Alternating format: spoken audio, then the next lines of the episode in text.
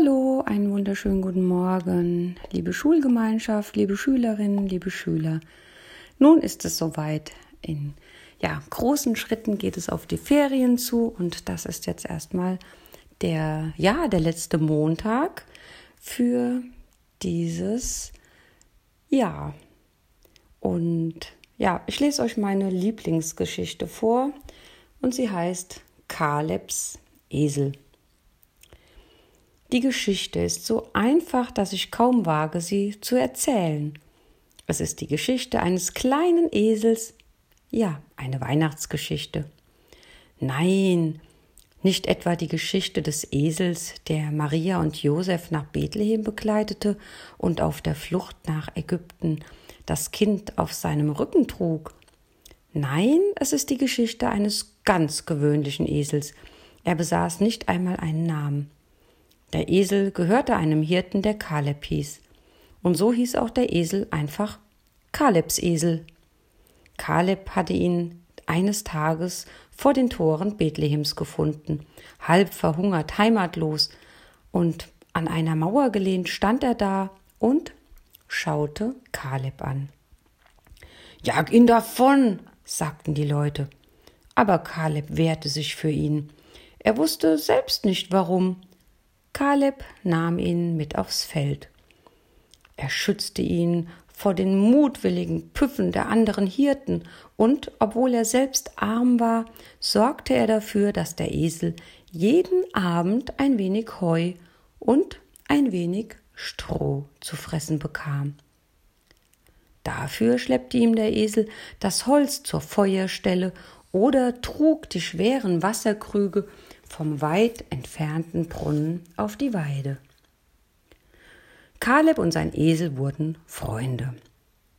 Kalebs Esel dachte, es würde immer so weitergehen, bis ans Ende seines Lebens. Aber eines Nachts, gerade als es Zeit gewesen wäre, den Esel zu füttern, erschien den Hirten ein Engel und sprach zu ihnen ich verkünde euch eine große Freude. In Bethlehem ist heute der Heiland geboren. Verwundert sah Kalebs Esel, wie die rauen Männer auf die Knie fielen und, vom Glanz des Engels geblendet, ihre Augen mit den Armen bedeckten. Sie rührten sich erst wieder, als der Engel fortfuhr und sagte Ihr werdet ein Kind finden, in Windeln gewickelt und in einer Krippe liegen. Da standen sie eilig auf, suchten nach Geschenken für das Kind, Milch, Brot und Wolle von den Schafen. Sie zogen in Richtung Bethlehem davon, Kaleb mitten unter ihnen. Nicht ein einziges Mal drehte er sich nach seinem Esel um, nein, nicht ein einziges Mal. Kalebs Esel stand da neben der Feuerstelle und starrte in die Glut. Der Sack mit seinem Futter, ein wenig Heu und ein wenig Stroh war so fest zugeschnürt, dass er ihn nicht zu öffnen vermochte. Ja, so stand er, Kalebs Esel, allein und verlassen, hungrig, stundenlang. Ihr wisst alle, was inzwischen geschehen war. Die Hirten hatten das Kind gefunden, so wie der Engel es ihnen gesagt hatte. Es lag in einer Krippe auf Heu und auf Stroh, behütet von seinen Eltern Maria und Josef. Himmlische Musik ertönte, zu den Hirten gesellten sich drei Könige aus dem Morgenland. Sie brachten Schätze mit Gold, Weihrauch und Myrrhe. Alles war so wunderbar dass ich es nicht mit Worten beschreiben kann. Sogar ein Esel war da, doch Kaleb sah ihn nicht, er sah nur das Kind. Nein, von alledem wusste Kalebs Esel nichts. Als der Morgen dämmerte und von den Hirten noch immer weit und breit nichts zu sehen war, packte ihn die Wut. Er begann laut zu schreien und mit den Hufen zu stampfen. Was war denn das für ein Kind, dass Kaleb darüber vergaß, seinen Esel zu füttern. Kalebs Esel hielt es nicht mehr aus, auch er musste das Kind finden. aber nicht um es anzubeten, sondern um es zu plagen, um es weit fortzutragen, weit weg von Bethlehem, ja, weit weg von Kaleb. So machte er sich auf, folgte den Spuren der Hirten und das Herz voller Rachegedanken. Und so fand auch er Kalebs Esel im himmlischen Stall vor den Mauern Bethlehems. Aber der Stall war leer, Maria und Josef und das Kind waren mit ihrem Esel bereits auf der Flucht. Die Könige mit ihrem Gefolge waren weitergezogen. Die Hirten, unter ihnen Kaleb, liefen durch die Gassen der Stadt und verkündeten voller Inbrunst, was ihnen geschehen war. Im leeren Stall schnupperte Kalebs Esel in die Luft, ahnte Weihrauch und Myrrhe, entdeckte ein Engelshaar. Er hatte den Ort gefunden. Doch das Kind, dem er etwas zuleide tun wollte, wo war es nun? Und wo war Kaleb?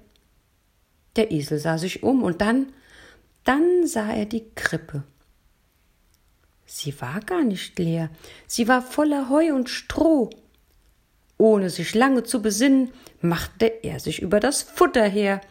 Es roch nach dem neugeborenen Kind, so süß und frisch. Das Kind hatte ihn nicht vergessen. Es hatte auch ihm, Kalebs Esel, etwas zurückgelassen, etwas geschenkt, was ihm so wunderbar schmeckte, wie ihm in seinem ganzen Leben noch nie etwas geschmeckt hatte. Kein einziger Halm blieb übrig, nichts, rein gar nichts. Seine Wut war wie weggeblasen. Er fühlte sich so glücklich und so wohlgenährt, dass er sich nun neben der Krippe niederlegte und einschlief. Als die Sonne schon hoch am Himmel stand, erinnerten sich auch die Hirten ihrer täglichen Pflicht. Sie kehrten auf die Weide zurück, allen voran Kaleb, der sich plötzlich Sorgen um seinen Esel machte, seinen Freund, den er zu füttern vergessen hatte. Der Esel war verschwunden. Der Schreck fuhr Kaleb in die Glieder.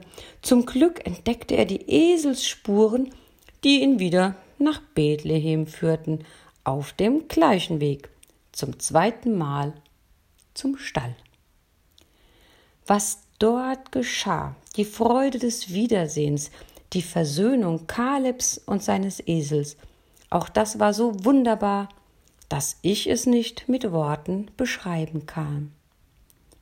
Als die Soldaten des Herodes auch im Stall von Bethlehem nach dem Neugeborenen suchten, fanden sie nichts als eine leere Krippe und einen armen Hirten, der, an den Rücken eines kleinen Esels gekuschelt, selig schlief.